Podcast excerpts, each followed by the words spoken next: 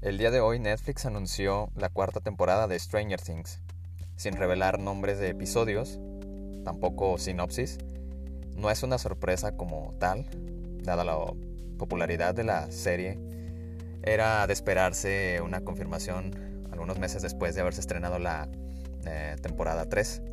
Se dice que la cuarta temporada sería la penúltima, la quinta finalizaría pues esta historia que nos ha dejado con, con ganas de más sobre todo por el spoiler, que ya no sería tanto un spoiler, el final de la serie, eh, que apunta a los rusos, a un americano que eh, tienen encerrado, con los que, además de él, otros prisioneros están haciendo pruebas, experimentos, mm, lo que deja para pensar, entonces, ¿qué pasará en la cuarta temporada? Ya que Netflix anunció con un teaser la nueva temporada con el lema Ya no estamos en Hawkins, lo que quiere decir pues que la historia se desarrollará finalmente fuera de Hawkins, Indiana.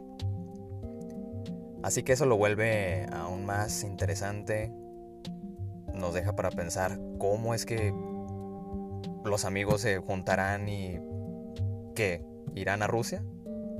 ¿Quién es el americano? ¿Qué hacen allá? Mientras nosotros disfrutábamos del show en Hawkins, Indiana, algo sucedía en Rusia.